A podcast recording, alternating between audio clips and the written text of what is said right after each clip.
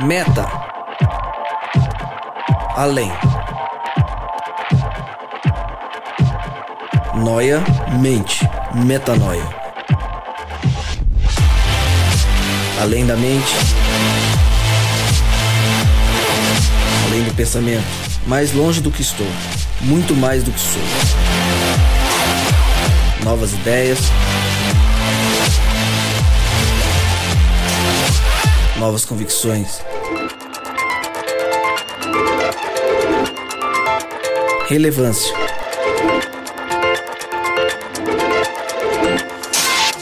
Plenitude.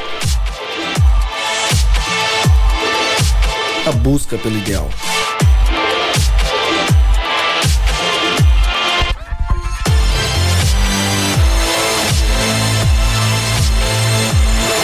Metanoia. Expanda sua mente.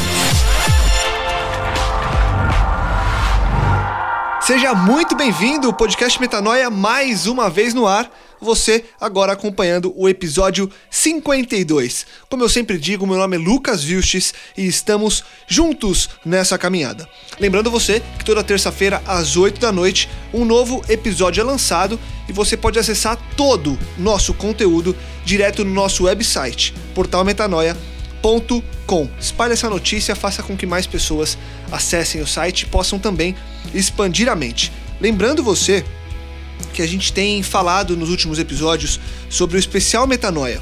Isso aí, é um convite para que você participe com a gente de um episódio especial. Em breve a gente vai comemorar, a gente vai celebrar um ano de episódios lançados. Por isso a gente quer ouvir a sua voz. Você mesmo, você que acompanha a gente semana após semana. Você vai enviar um áudio pra gente por WhatsApp mesmo, sem nada muito rebuscado, sem precisar tomar todos os cuidados com relação à qualidade, enfim. Manda um áudio pra gente, o que importa é o conteúdo, o que importa é a sua voz, contando um testemunho, lembrando de um episódio que te marcou, dizendo sobre algo que aprendeu, o que talvez o podcast Metanoia tenha ajudado aí na sua caminhada, enfim. A gente quer que você participe com a gente. Você vai mandar um áudio pro WhatsApp e você vai anotar aí o número agora. É o 11 94307 2010. 11 94307 2010. A gente espera o seu áudio para que você faça parte dessa festa também. Bom, hoje vamos para o tema. Mais uma vez eu estou sozinho à mesa, porque na última semana a gente começou uma série do Fórum Começos Evolução. É um encontro que ele teve como objetivo trazer um olhar sobre as, digamos, fragilidades da teoria da evolução dentro de uma perspectiva científica e filosófica cristã. A gente começou na semana anterior, na semana passada, com o doutor em geotecnia Naor Souza Júnior. E hoje, quem traz o tema e continua essa série de três episódios é o físico Ayrton Deppmann, o Ayrton ele é livre docente e professor associado do Instituto de Física da USP, a Universidade de São Paulo. Ele possui nada menos que dois pós-doutorados, um na Itália e um segundo aqui pela USP mesmo em São Paulo, ambos na área de física nuclear. É doutor e mestre em física nuclear e graduado em física também pela USP. Bom, o currículo dele é muito mais extenso que isso, mas é só um começo para você entender quem é que vai falar a partir de agora. O tema que ele traz é Razão e Fé os limites do conhecimento. Aproveite, expanda a sua mente e faça com que os momentos que se seguem sejam extremamente relevantes para a sua caminhada.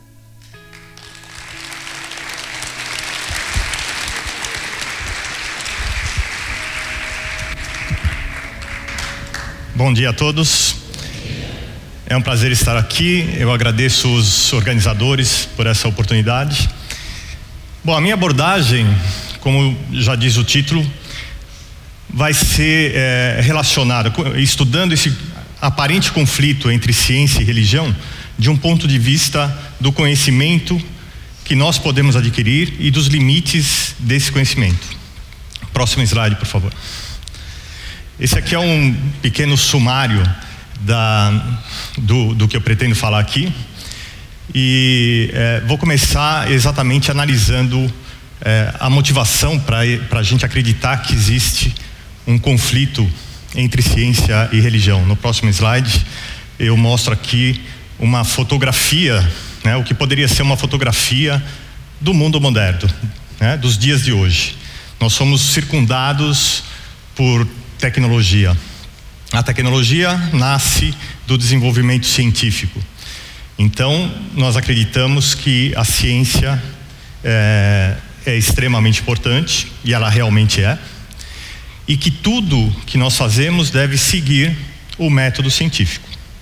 Então, toda a nossa eh, atividade, toda, todo o nosso conhecimento deve ser embasado cientificamente. O que significa ser embasado cientificamente? Deve ser embasado pela razão. A razão deve ser aquilo que governa todo o nosso conhecimento. Então, o que eu pretendo é, discutir aqui é como nós chegamos a essa convicção e se essa convicção é certa e se ela é compatível com a fé. Né? Hoje em dia nós somos pressionados é, a explicar a fé através da razão. Você sempre encontra alguém, tem um vizinho, um amigo, e ele exige que você explique para ele como é a fé. E muitas vezes nós vamos tentar explicar a fé racionalmente. Será que isso é possível? Próximo slide. No, no próximo slide, nós temos então é, esquematicamente o que é a religião e o que é a ciência. A, a religião tenta é, ligar a verdade aos fatos, partindo de uma verdade e tentando mostrar que essa verdade transparece naquilo que acontece é, no mundo, no mundo físico. A ciência faz o contrário, parte dos fatos do mundo físico e tenta extrair daí uma verdade, né? tentando minimizar o número de hipóteses e de princípios que precisam ser é, assumidos como verdadeiros para explicar esses fatos. Então, uma redução da, da quantidade de conceitos que precisam ser introduzidos a priori, como se diz, ao início do desenvolvimento da sua teoria científica. Então, é, esses dois, é, é, essas duas ciências, vamos dizer assim, né, essas, essas duas atividades intelectuais, elas tem por objetivo ligar dois conceitos que são idênticos nos dois casos, somente o método é diferente. E por causa do método, nós muitas vezes criamos alguns conflitos que eu, preciso, que eu pretendo mostrar para vocês que são apenas aparentes. Então temos é, pessoas que dizem que a ciência quer provar que Deus não existe, né? E que cientistas são ateus. Isso não é verdade. Tem uma pesquisa que foi feita no ano passado nos Estados Unidos, entrevistando físicos americanos, perguntando se eles eram ateus ou não. Apenas 30% afirmou que era ateu. Né? 30% pode ser um número alto, eu não sei exatamente na média da população, se isso é mais alto ou mais baixo, ou, ou da mesma ordem, mas significa que 70% não são ateus. Né?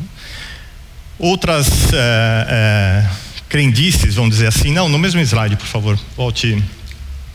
É, crentes não podem fazer ciência, porque já que tem fé, não pode ser um cientista. Ou crentes são incultos. Muito obrigado. Ou ainda crentes querem provar que a ciência está errada.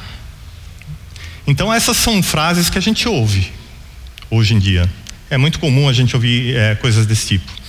As primeiras, em geral, são ditas por pessoas que têm fé, por religiosos. E as, as últimas são por, é, por é, cientistas. Né? É a visão é, que, se, que se tem, é, que um cientista tem de um, de um ser religioso, de, um, de uma pessoa religiosa. O único ponto em comum parece ser a frase do meio: crentes não podem fazer ciência. Né? E, e, isso muitas, muitas vezes gera problemas, né? A gente conhece jovens que são religioso, religiosos e ao entrar é, na faculdade, começar a estudar, é, numa universidade abandonam a fé, se sentem compelidos a abandonar a fé. Ou outras vezes eles evitam estudar ciências, procuram outro tipo de carreira para não correr o risco de encontrar um conflito é, com a sua religião. Então vamos ver se essas atitudes são positivas, né? são, são é, necessárias. Próximo slide.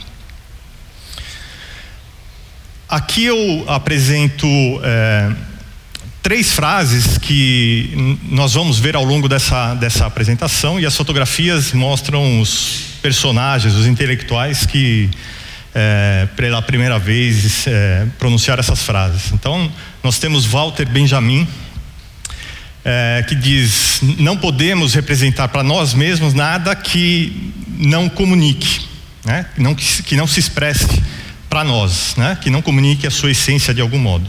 Então, tudo que a gente pode falar tem que, é, ou transmitir, tem que ter a sua essência é, manifestada na nossa linguagem. Clarice Lispector, né, uma escritora brasileira, é, já que não há, é, já que se há de escrever, que ao menos não se esmaguem as palavras, com as palavras as entrelinhas. Essa frase é fabulosa. E finalmente um é, filósofo do século passado, Wittgenstein, ele diz: a partir de onde não se pode falar, que se faça o silêncio. Essas três frases vão aparecer é, durante a minha palestra e elas mais ou menos resumem o, o significado, a essência dessa, dessa palestra. Próximo slide. Bom, vamos analisar primeiramente a fé. Né? Existem limites para a fé? A gente costuma é, dizer que a fé é ilimitada. Né? Eu posso ter fé e a minha fé pode ir aumentando. É, será que existe algum limite? No próximo slide, é, eu coloco uma frase um pouco provocativa. Né? A certeza é o oposto da fé. Quando eu falo isso, é, muitas pessoas é, religiosas que eu conheço é, respondem com o seguinte trecho bíblico no próximo slide. É um trecho de Hebreus 11. A fé é a certeza das coisas que se esperam e a prova das coisas que não se veem. Certo? Então, essa é a resposta é, normalmente para essa frase, para essa afirmação. A certeza é o oposto da fé. Mas no próximo slide eu uso já a primeira frase daquelas que eu apresentei anteriormente, que é exatamente a do Walter Benjamin. Não podemos representar para nós mesmos nada que não comunique através da expressão a sua essência. Então, certeza, do ponto de vista que eu vou falar aqui, e que é o ponto de vista que a maior parte eh, dos intelectuais vão concordar, certeza é aquilo que você pode compreender racionalmente ser capaz de transmitir para outra pessoa. Racionalmente também e fazer a outra pessoa compreender que aquilo é uma certeza. Então você transmite através da sua linguagem uma certeza. Tá certo? Então esse é o é o significado de certeza que eu vou estar usando aqui nessa palestra. Bom, vamos ver agora é, se a certeza, é, nesse modo, coloca algum limite é, para a nossa fé. Tem aqui é, um, um, filósofo, Kierkegaard, que fez uma obra muito interessante chamada Temor e Tremor, e ele analisa um trecho bíblico muito conhecido e muito importante, que é o trecho em que Abraão leva Isaac para o sacrifício. Abraão é o exemplo de fé, né? é o pai da fé. Então, é, ele é o exemplo máximo que é, qualquer religioso deve seguir. A gente entende é, sempre a religião como tendo um princípio moral. Qualquer religião vai estabelecer um conjunto de regras morais que, que os seguidores devem, devem obedecer. Na, na religião de Abraão, ou nas religiões de abraâmicas, né? É, que, é, que é muito grande, né? envolve o cristianismo, o judaísmo, o islamismo. É, não matar é, é um, um, conceito bem estabelecido né? e que a gente consegue entender racionalmente. Nós né, somos proibidos de matar, nós não podemos matar. E, no entanto, Abraão ia sacrificar o seu filho. Nessa obra, Kierkegaard analisa é, de vários modos esse, esse trecho e, e como pequenas modificações é, na história poderiam levar a conclusões diferentes. E ele conclui que a, o, o melhor resultado do ponto de vista moral, a melhor mensagem moral é exatamente na forma como ele está escrito na Bíblia. Então, ele não pode ser modificado, senão ele perde muito da sua essência. E, no entanto, existe esse paradoxo. Abraão, para seguir uh, a, or a ordem dada por Deus, tinha que contrariar a ordem dada por Deus. Esse é um paradoxo, um paradoxo dentro da, da religião. E se nós queremos convencer racionalmente uma pessoa a seguir a, a, a religião, nós temos que convencê-la de que isso está é, correto de forma racional. Agora, como que você explica de forma racional um paradoxo? É possível fazer isso? Próximo slide. O, o que é, Kierkegaard mostra é que a fé exige a aceitação do absurdo. Próximo, a razão pode aceitar o absurdo? Então, essa é uma pergunta que eu, que eu vou tentar responder para vocês. É a pergunta fundamental que a gente se faz aqui. A, a razão pode aceitar o absurdo? Aparentemente não. A primeira resposta seria não. Eu espero convencê-los até o final da, da palestra de que a resposta é sim. Próximo slide. Bom, para entender agora qual é a evolução da ciência e como nós chegamos num mundo que é dominado pela ciência e dominado pela razão, vamos entender um pouquinho dessa história. Isso é muito importante, porque a, a ciência nasce há cerca de 2.500 anos atrás, na Grécia. Né? E Tales é considerado o pai da, da ciência porque ele e um grupo de filósofos gregos é, resolveram é, tentar explicar tudo o que acontecia à sua volta, todos os fenômenos naturais, através da razão. E isso é um ato de fé. Isso é um ato de fé porque naquela época ninguém pensava isso. Qualquer coisa que acontecesse era devido à vontade dos deuses gregos. Então, é, e não existia nada que pudesse mostrar para eles que a razão teria a capacidade, a força de compreender o universo. Ou, como disse Einstein vários séculos depois, que é, é surpreendente que o mundo possa ser compreendido através da razão. O mundo físico possa ser compreendido através, da razão. Não existe nada que garanta que isso seja verdade. Então a, a ciência nasce de um ato de fé. É, próximo slide. O Thales previu um eclipse em 28 de maio de 585 a.C. e por isso essa data é considerada o aniversário da ciência, né? de tão importante que foi a, a, a, a atividade dele, né? E a decisão dele de, de compreender essas coisas através da razão. A pergunta é: há lugar para Deus na ciência? Próximo slide.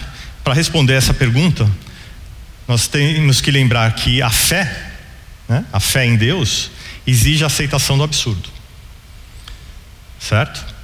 Pra, então, só há lugar para Deus na ciência se a ciência permite a aceitação do absurdo. Né? Próximo slide. Então vem novamente a pergunta: a razão, que é a base da ciência, pode aceitar o absurdo? Essa pergunta é fundamental para nós compreendermos o alcance da fé e o alcance da ciência. Próximo. Bom, a ciência começou em 2500 a.C., mas ela teve um período de transformações radicais que foram realizadas por eh, Descartes, Galileu e Newton. Essas pessoas é, estabeleceram um procedimento né, que hoje a gente chama de método científico. E ele delimita aquilo que a ciência pode estudar. Né? Só pode estudar aquilo em que o método científico possa ser aplicado. Esse método científico significa basicamente duas coisas: que a matemática, que é uma linguagem precisa, exata, é a linguagem para se descrever os fenômenos naturais. E que o experimento é fundamental para verificar se a teoria matemática descreve realmente a, a realidade. Essa, esse é um passo fundamental em relação aos, aos gregos, porque os gregos acreditavam que apenas a razão poderia levar ao conhecimento. Enquanto que Galileu eh, dizia que não, você precisa fazer experimentos eh, cuidadosos para poder é, avançar no conhecimento científico. Newton junta essas duas coisas e produz aquilo que é conhecido como é, mecânica clássica ou mecânica newtoniana, e que é o que vai dar a sustentação para toda a ciência é, durante 250 anos. É, e isso, ela só foi é, aprimorada, essa teoria só foi aprimorada ou superada por outras no início do século passado. Então, é, esses três cientistas, não, não, apenas eles, mas vários outros, né, mas eles são simbólicos, eles delimitam o âmbito da ciência. Próximo. O sucesso desse, desse, dessa metodologia foi, é, foi enorme e, e imediato. Né? Eles conseguiram descrever é, a balística, por exemplo, o lançamento de um objeto na, na superfície da Terra, que descreve uma parábola, é, fenômenos ondulatórios, descreveu aquilo que acontece no céu, né? com a mesma lei explica o que acontece na Terra e o que acontece no céu. Esse foi um passo é, fantástico e que criou atrito entre esses cientistas e a Igreja Católica na época. Mas também permitiu o desenvolvimento e o aprimoramento de máquinas que eram usadas é, na agricultura, né, no dia a dia das pessoas.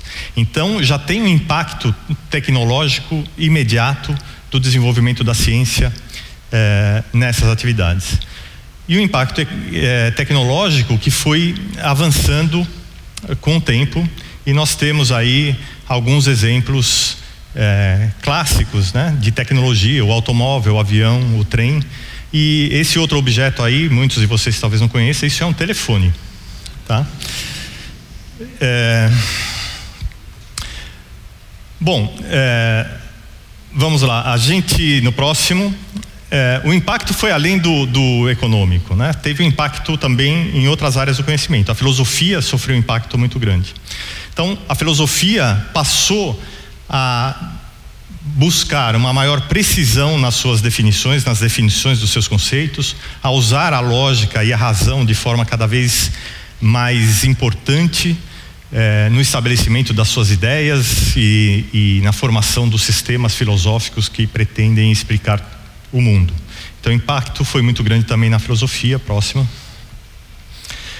E não só na filosofia nas artes também. Aqui eu vou é, é, mostrar um pouco da evolução da arte nesse período em que estava se formando a ciência, em que o, a razão e o conhecimento e o método científico é, estavam se desenvolvendo, dando seus primeiros passos. Esse quadro é um exemplo, é, é uma imagem é, típica do período medieval. E a gente vê a representação como era usual é, uma é, representação sacra de uma figura que está praticamente no mesmo plano do quadro. Ela não tem profundidade. Né? Então, isso é típico da arte do, da Idade Média. Isso acontece porque eles não tinham conhecimento é, da geometria projetiva, né? que, em que você tem um ponto de fuga e que você pode, através de uma representação plana, transmitir a ideia da tridimensionalidade, que como está representado aqui nesse esquema. Então, esse é um conhecimento que vem da geometria que permite que a arte se desenvolva de forma espetacular. Na próxima sequência, eu tenho uma sequência de três slides em que eu apresento algumas figuras que mostram essa evolução. Então, aqui temos uma obra de Giotto, um artista italiano da Renascença em que a gente já nota a existência da profundidade devido a, essa, a esse artifício geométrico para induzir a percepção de profundidade. E não só isso, os artistas passaram a estudar a anatomia do corpo humano. A anatomia do corpo humano era importante para você poder descrever o corpo humano de forma mais realista. A geometria projetiva permite que você descreva o cenário de forma realista mas somente com jogos de luz e sombra que vão é, manifestar a forma do corpo humano, dos músculos, dos órgãos, etc., que é possível representar o corpo humano é, de forma cada vez melhor. Então temos aí um quadro é, de Rafael que é, se chama Academia Ateniense, Academia de Atenas, e a gente vê a representação de dois filósofos, Platão e Aristóteles, é, que, é, que a gente nota que o movimento desses, desses personagens, a ação, então tem uma, apesar de ser uma figura próxima, não é uma paisagem, é uma figura humana, ou são figuras humanas, a ideia de profundidade está lá. É, próximo. Isso foi usado também na arquitetura. A gente vê catedrais fantásticas, né, que obviamente para construir uma coisa dessas, é, a ciência é importante para você produzir prédios mais altos e construir catedrais altas era uma coisa importante naquele, naquele período porque transmitia a ideia do poder divino e o poder da igreja presente lá. Então, a ideia de perspectiva também foi usada aí. Não só a, a, ciência conseguia colocar esses edifícios em pé, mas também fornecia artifícios para que a impressão desses edifícios fossem, eles parecessem mais altos do que são. Então, as janelas superiores são menores do que as janelas que estão mais, mais baixas. Então, quem olha de baixo tem a impressão de que o edifício é mais alto do que ele realmente é.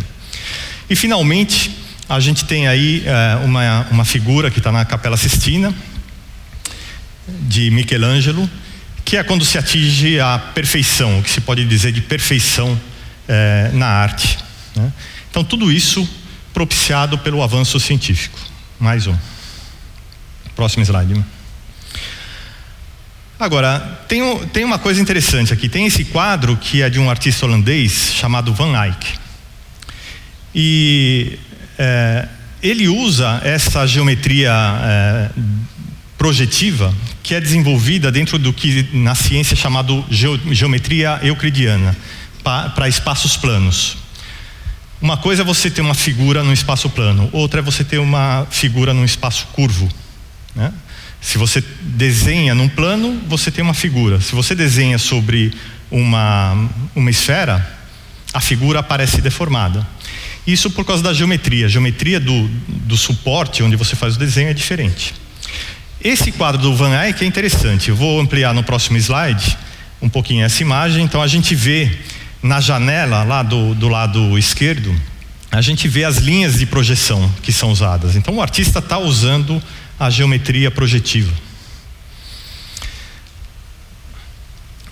Aqui nesse slide a gente vê no fundo, na parede, tem um espelho.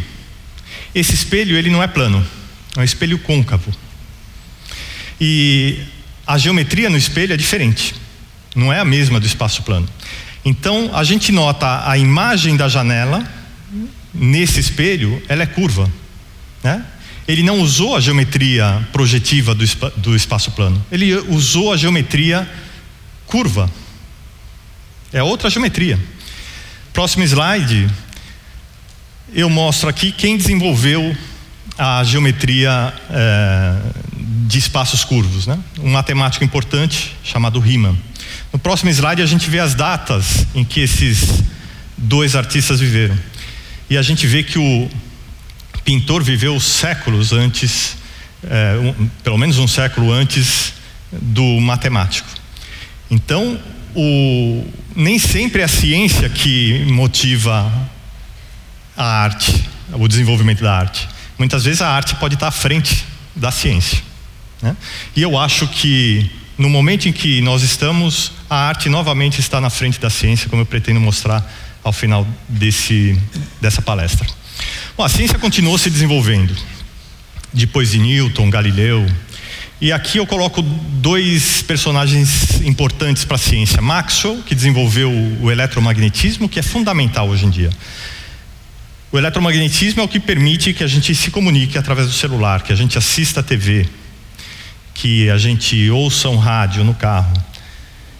Toda a informação é transmitida através de ondas eletromagnéticas.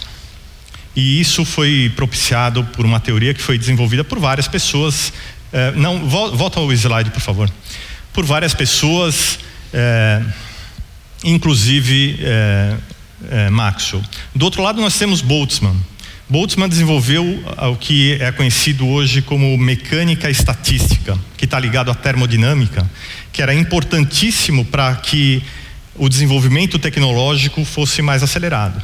foi a, o, o, conhecimento da termodinâmica que propiciou a revolução industrial, né? que, que produziu um, um, progresso das indústrias e da produção de máquinas né, notável. Então, Boltzmann e, e é, Maxwell são personagens da ciência que são importantíssimos e eles mais ou menos mostram o auge a que chegou a mecânica clássica, a mecânica newtoniana. É o ápice do conhecimento, naquela época, inclusive, se pensava que já se compreendia tudo.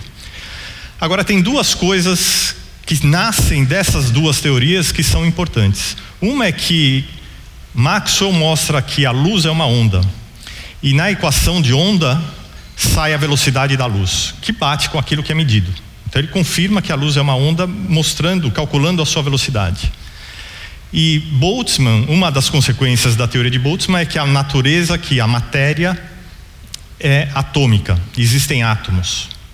Então, quando você vai investigar o átomo e quando você se depara com uma lei física em que a velocidade é dada, a velocidade de, da luz é dada por uma equação, isso criou problemas é, para física. Eu não vou entrar em detalhes aqui, mas é, vocês podem perguntar depois.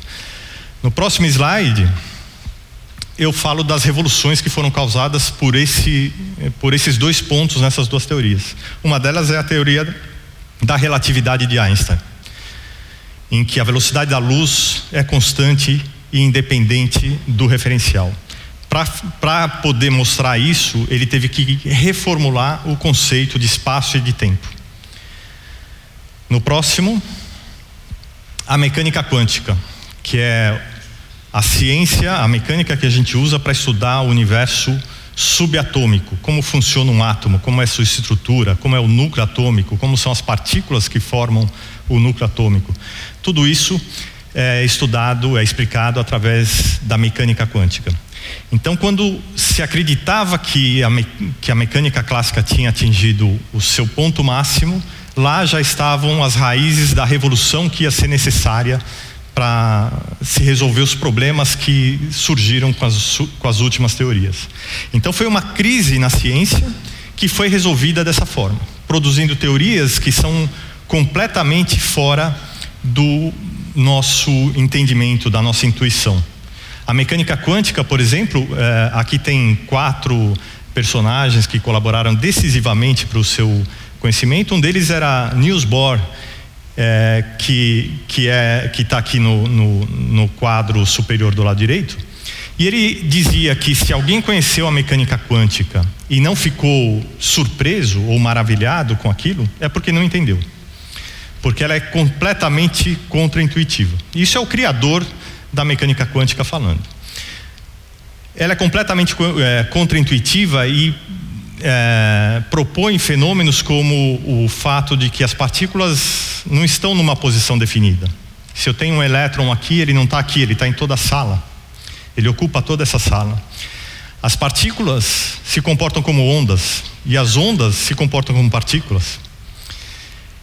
Então são fenômenos muito contraintuitivos, algumas coisas até fora do comum, como o fato de que um objeto pode sair daqui e ir até o fundo da sala sem precisar passar pelos pontos intermediários. Esse é um fenômeno chamado teleportação ou teletransporte e que é uma realidade em laboratório. Isso é feito em laboratório e já se faz transmissão de átomos ah, através de distâncias de centenas de quilômetros sem que ele passe por nenhum ponto intermediário. Né? Então, ela não é uma coisa é, do nosso cotidiano. A ciência moderna é contraintuitiva. E muita gente poderia pensar que se ela é contraintuitiva, ela não serve para nada, né? Por que, que ela está? Eu preciso estudar. No próximo slide eu mostro algumas coisas que são é, que estão presentes aqui no nosso dia a dia, né? Todos vocês têm uma Ferrari na garagem, por exemplo, né? Mas essa, essas são coisas que esses, esses é, aparatos tecnológicos ap, apresentam e determinam um certo padrão para nós, mesmo que nós não tenhamos uma Ferrari na garagem. Mas certamente todos nós temos um celular aí no bolso. Alguns de vocês nesse momento estão caçando pokémons por aqui, né? É, o celular, quando você usa o celular, você está usando tanto a mecânica quântica quanto a, a teoria da relatividade. Se você usa o Waze, se você usou o Waze para chegar até aqui, é porque tem um GPS no seu celular. O GPS funciona através de sinais que são trocados entre satélites que se movem a velocidade muito alta em torno da Terra. Esses sinais precisam estar sincronizados. Sincronicidade é um conceito que foi modificado radicalmente na teoria da relatividade. Então você precisa colocar as chamadas correções relativísticas para dizer que dois sinais foram emitidos ou recebidos por satélites diferentes no mesmo instante. Se não faz isso, o erro que você tem na posição é muito maior do que os poucos metros ou até centímetros que se consegue hoje em dia. Para localizar um objeto na superfície da Terra, é necessário usar a teoria da relatividade. Para poder processar tudo isso, o seu celular tem uma capacidade computacional que é maior do que existia em todos os computadores da NASA quando o Apollo 11 chegou na Lua. Para colocar toda essa capacidade eh, computacional em um celular, você precisa de uma redução muito grande dos equipamentos eletrônicos. E isso só é possível usando mecânica quântica. Então, no seu bolso, você tem mecânica quântica e teoria da relatividade funcionando juntas. Próximo slide. Então notem como é perigoso a gente criticar a ciência. É perigoso criticar a ciência. Você está criticando a ciência, às vezes trocando mensagem com alguém e usando equipamentos que são produzidos pela ciência. Essa é uma crítica que muitos cientistas têm em relação aos religiosos. O alcance, quando, quando você produz uma teoria tão abstrata e, no entanto, ela funciona e te dá esse desenvolvimento tecnológico, isso fortalece ainda mais a ciência e fortalece a razão. Então, essa pode parecer a vitória da razão. Né? E, de fato, os matemáticos da época chegaram a acreditar que a razão ia explicar tudo. Aqui embaixo, do lado esquerdo, nós temos Hilbert, talvez o mais importante matemático na virada do século XIX para o século XX. E ele propôs para todos os seus colegas que desenvolvessem um formalismo matemático em que todo o pensamento humano pudesse ser transmitido através da lógica. Frege já tinha é, proposto a lógica matemática. Ele colocou toda a nossa forma de pensar em símbolos matemáticos que estão, que estão mostrados aí nessa tabela. Esses símbolos matemáticos representam a nossa lógica, o nosso pensamento, a nossa forma de pensar. Com a ideia de Hilbert e o formalismo de Frege, se poderia criar um programa, uma espécie de programa computacional, não era isso porque não existiam é, computadores na época, mas a ideia era exatamente essa: um programa computacional que pudesse repetir todo o nosso pensamento, inclusive demonstrar teoremas matemáticos. Então, a partir de alguns poucos princípios, você rodando esse programa num computador ou manualmente, poderia demonstrar todos os, eh, os teoremas matemáticos possíveis. Então toda a matemática viraria uma coisa de computador, seria um processo automático. Cantor foi talvez o matemático que levou a lógica ao seus, seu ponto mais alto. Eu acho fantástico o que ele fez. A gente sabe que os números inteiros são infinitos. Eu começo a contar um, dois, três e não vou parar nunca. Nunca vou encontrar o fim dessa contagem. Eles são infinitos. A gente tem outro conjunto de números, são os números reais. Aqui eu tenho essa mesa circular. Se eu meço o comprimento da circunferência, do perímetro desse círculo, eu tenho um número que é real. Ele não é um número inteiro. É um número real. Ele vai me dar uma fração de alguma, de alguma grandeza. Nem, nem uma fração, é uma dízima é, infinita. Eu nunca termino de escrever esse número. Isso é um número real. Por exemplo, entre 0 e 1, um, que são os dois números inteiros, eu tenho infinitos números reais. Né? 0,1, 0,12, 0,123 e assim por diante. Cantor mostrou que, sim, nós temos dois conjuntos infinitos, os reais e os inteiros. Cantor mostrou que esses dois infinitos não são iguais ele mostrou que os números reais são mais infinitos do que os números inteiros. Né? É uma coisa estranha, né? Porque infinito para a gente é uma coisa infinita. Como que você pode ter um infinito que é maior que outro? Se eu somo dois infinitos, eu tenho um infinito. Como que pode ser um infinito maior que outro? É uma coisa de louco, né? E de fato, Cantor terminou seus dias numa clínica psiquiátrica. Mas eu vou mostrar agora, no próximo slide, vou começar a mostrar como ele, mostrou, como ele chegou a essa conclusão. Ele usa um chamado a, a, o, o argumento da diagonal de Cantor. Então, vou pedir a atenção de vocês aqui um pouquinho para esse para a única, a única matemática que a gente vai fazer aqui. Mas ela é simples. Não tenham medo de enlouquecer, tá? Na saída vai ter um ônibus para levar quem precisar para uma clínica psiquiátrica. Bom, aqui qual é o argumento? Eu quero mostrar que os números reais são. Eu tenho mais números reais do que números inteiros. Então eu tenho que mostrar que eu não posso contar os números reais. Se eu puder contar, eu estabeleço uma relação entre cada número real e um número inteiro. Então eles são iguais. Tem a mesma quantidade. Para contar, eu tenho que fazer o quê? Eu tenho que colocar o primeiro é esse, o segundo é esse, o segundo é e fazer uma relação dos números reais. Vamos supor então que seja possível fazer isso. Foi esse o raciocínio de Cantor. Vamos supor que seja possível e a gente começa a fazer uma relação dos números reais, como está aí nessa tabela. Para facilitar, a gente vai pegar só os números reais entre 0 e 1. Um. Não vamos nem precisar de todos. Só os números reais entre 0 e 1. Um. Então todos começam com 0, alguma coisa. E eu faço essa relação. Os primeiros cinco são mostrados aí. Claro que ela é infinita, mas eu vou supor que eu coloque todos os que eu conseguir.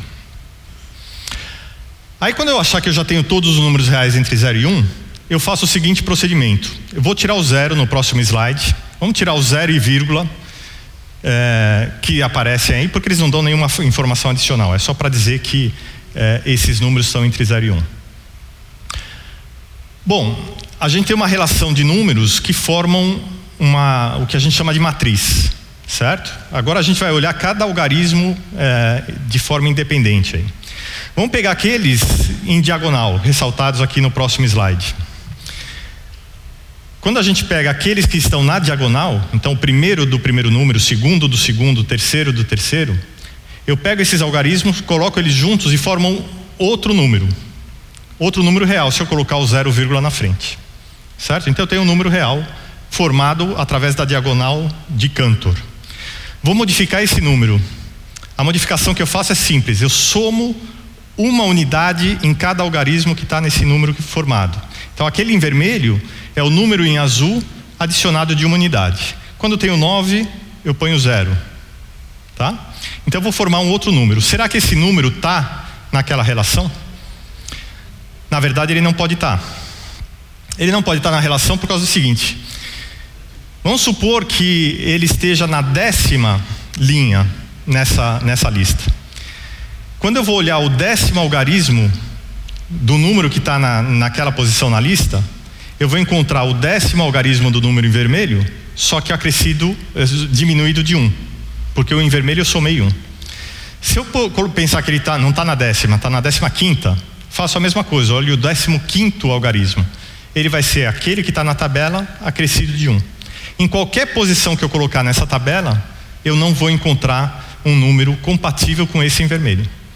Então, qualquer que seja a relação que eu faça estabelecendo uma contagem de números reais, ela é incompleta.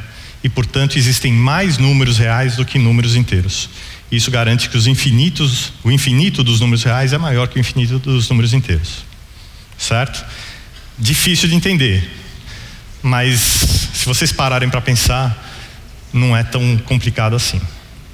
Tá certo? Alguém ficou louco? Não, né? Próximo slide, por favor. Bom, será que essa é a vitória da razão? Né? Quando você mostra que existem mais infinitos do que os é, é, infinitos números inteiros, parece que é o, o ápice da razão. Só que outros matemáticos começaram a encontrar problemas, né? os paradoxos, paradoxos matemáticos. Né?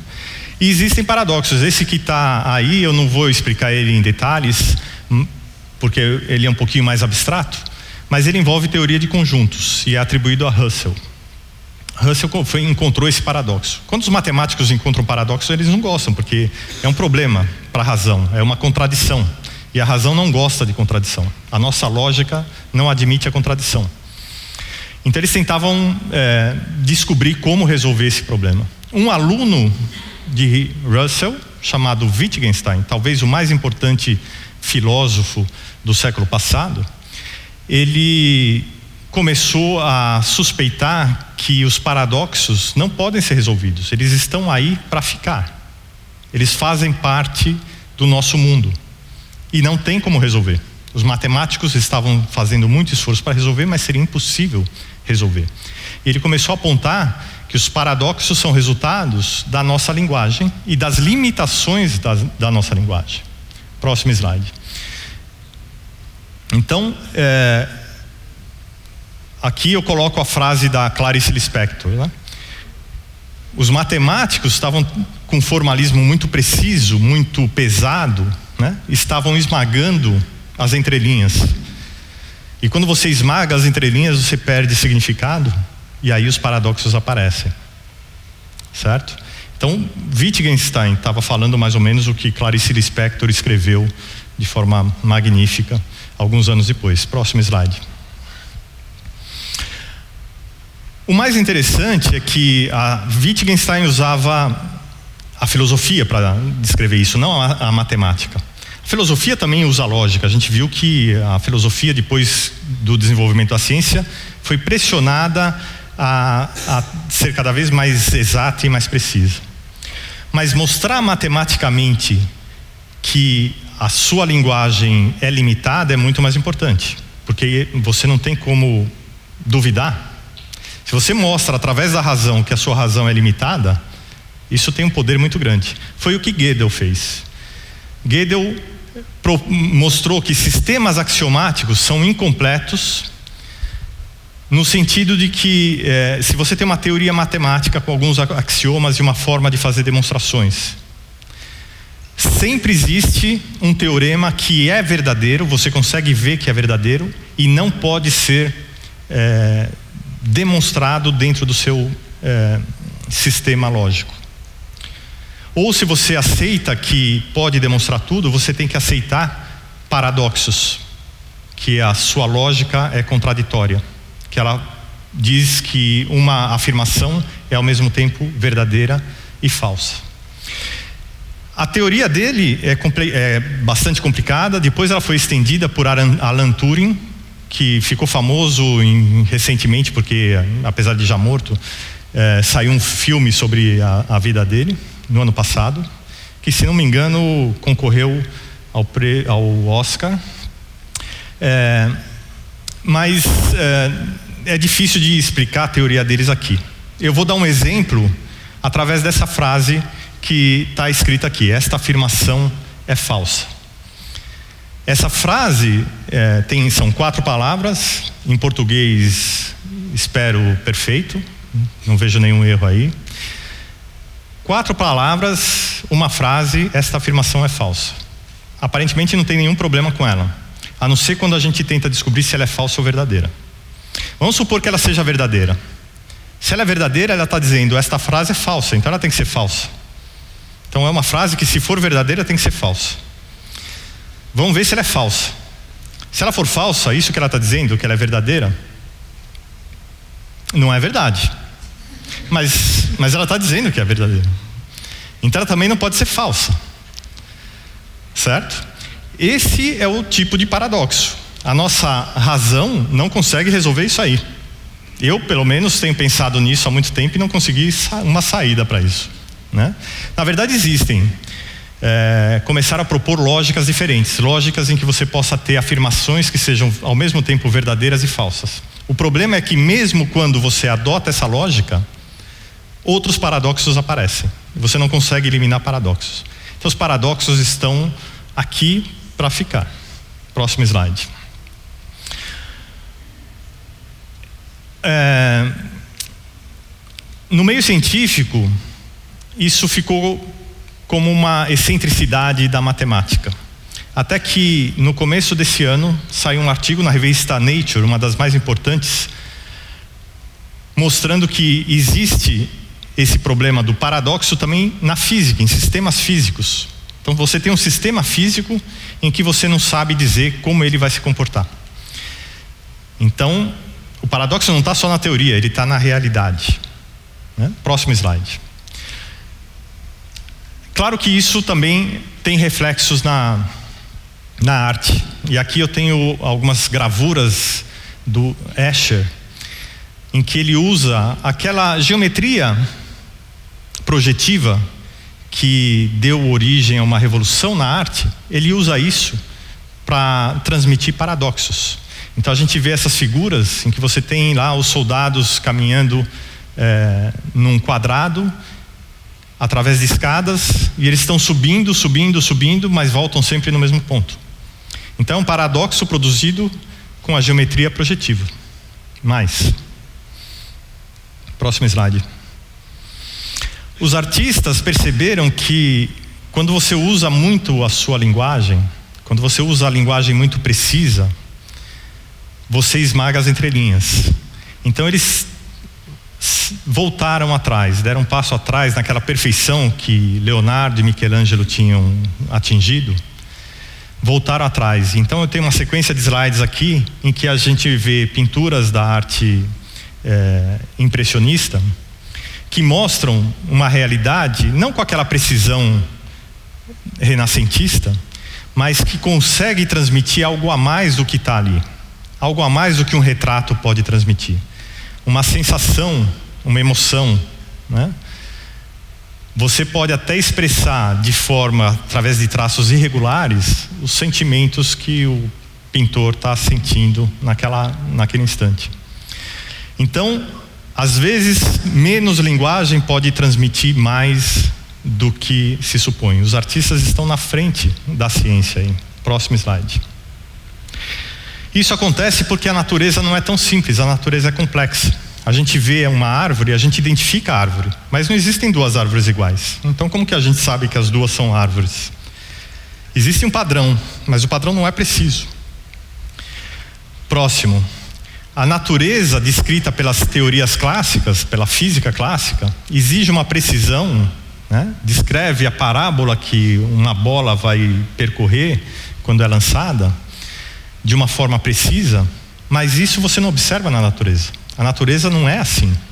E se a ciência quer ser assim, ela tem que se adaptar, como fez a arte. Tem que se adaptar para é, descrever de forma mais realista os fenômenos. Próximo. A natureza tem aspectos fractais. Os fractais são estruturas complexas. Né? Estruturas complexas. E, e aqui a gente vê alguns exemplos, da, quase todos, da, da natureza, de fractais. A gente até come fractais, né? Tem uma imagem aqui no, no alto do lado direito que é um legume. Tem gente que come isso. Então a gente observa essas coisas na, na natureza. Né? A única uh, figura que, as únicas figuras que não são uh, da natureza aí, aquele cubo lá no meio, e aqui a gente vê uma figura de um pulmão, uma delas é um pulmão real, a outra é uma criação, uma reprodução desse pulmão usando fractais, teoria fractal, um procedimento matemático para produzir figuras complexas. Próxima, é, próximo slide. Então a gente vê que a natureza ela tem esse aspecto fractal embutido nela, e talvez isso seja aquilo que a gente percebe de melhor, aquilo que consegue transmitir para nós uma mensagem diferente. A gente vê figuras que transmitem uma certa emoção. Você olha uma paisagem dessas, você se sente mais relaxado, mais confortável, ou então surpreso com a beleza dessas imagens.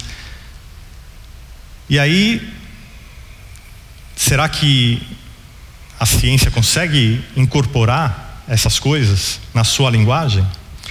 Todas essas figuras que estão aí, essas paisagens bonitas da natureza, são artificiais. Todas elas foram produzidas por programas que usam tecnologia fractal, teoria fractal, para produzir esses efeitos. A teoria fractal é muito interessante. Ela parte de uma lei muito simples, uma relação matemática simples, que é repetida várias vezes.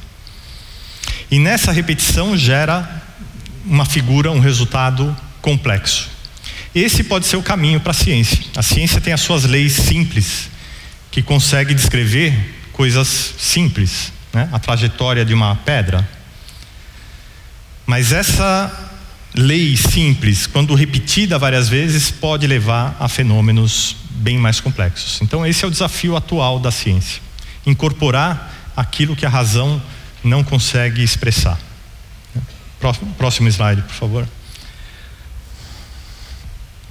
Então, as conclusões que a gente pode tirar daqui, e que eu espero que vocês concordem comigo, são de que é, a linguagem que a gente tem, ela nos limita, limita o alcance da nossa compreensão. A ciência, ela é baseada na razão. E mais do que isso, é baseada no método científico. O método científico, se a gente viu aqui que a razão restringe é, o alcance da ciência, o método científico restringe ainda mais. Eu só posso estudar cientificamente aquilo que eu posso reproduzir, aquilo que eu posso investigar várias vezes que outras pessoas podem ir lá e reproduzir o experimento, ou reproduzir a medida. Então isso restringe muito o alcance da ciência. A fé, como a gente viu lá no início, ela não pode ser compreendida através da razão. Mas eu espero ter convencido vocês aqui de que a ciência também tem que aceitar o absurdo, tem que aceitar aquilo que vai além da linguagem, além da razão, para poder é, é, transmitir significados maiores. Então, a ciência também encontra os seus limites na, é, no absurdo, assim como a fé. Então, o absurdo é a fronteira entre a ciência e a fé. Tá certo? No próximo slide eu coloco aqui uma relação é, bibliográfica para aqueles que tiverem interesse em se aprofundar é, nesses assuntos. São alguns livros, existem vários sobre te o tema. Esses são os que eu recomendo por causa da linguagem mais acessível. E chama atenção aqui para o quarto livro do Rui Vieira, é, em que ele mostra a evolução, a origem da ciência moderna de uma forma muito interessante. Né? Todos os conflitos que apareceram é, naquela época e como isso foi resolvido. Tá ok? Muito obrigado.